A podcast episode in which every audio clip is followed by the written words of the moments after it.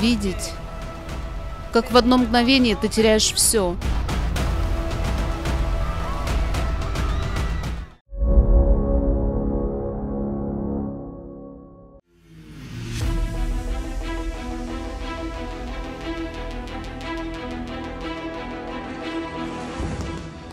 Венесуэла. Конец сентября, начало октября 2022 года.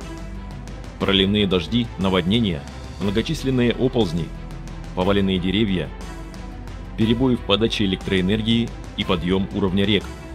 Таковы последствия непрекращающихся дождей в нескольких штатах страны, включая столицу страны Каракас.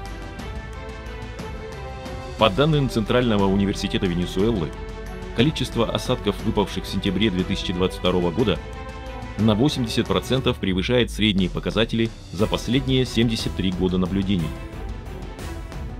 В начале октября интенсивные ливни продолжаются на северо-западе и севере страны, вызывая наводнения и оползни, что приводит к человеческим жертвам и большому материальному ущербу. Из-за перенасыщения почвы влагой зафиксированы многочисленные обрушения дорог, подпорных стен и зданий. В эти дни в Каракасе шел очень сильный дождь, и это привело к тому, что земля просела и сползла. Сначала один оползень, потом другой. Потом ты начинаешь убегать, потому что ничего другого не остается, как убегать. Но это было мощно. Это нелегко. Видеть, как в одно мгновение ты теряешь все. Но слава богу, мы живы, это главное, потому что материальное всегда можно восстановить. В Мексике этот же период также отличился высокой интенсивностью дождей. Больше всего досталось штату Халиска. Только в сентябре на эти территории обрушились четыре циклона, которые причинили значительный материальный ущерб.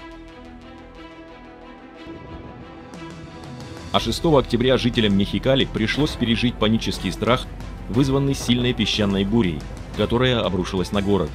Песчаные бури – нередкие явления для этого региона – Однако шторм такого масштаба никогда раньше не случался. Он был настолько сильным, что с легкостью рушил стены зданий и валил деревья.